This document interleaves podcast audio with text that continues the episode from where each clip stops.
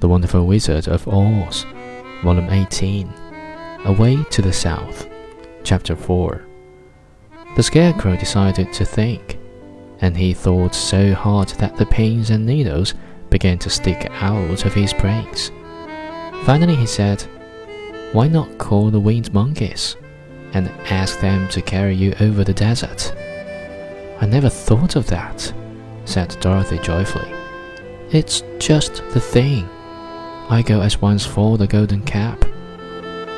When she brought it into the throne room, she spoke the magic words, and soon the band of winged monkeys flew in through the open window and stood beside her.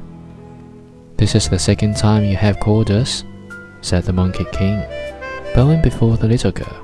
What do you wish?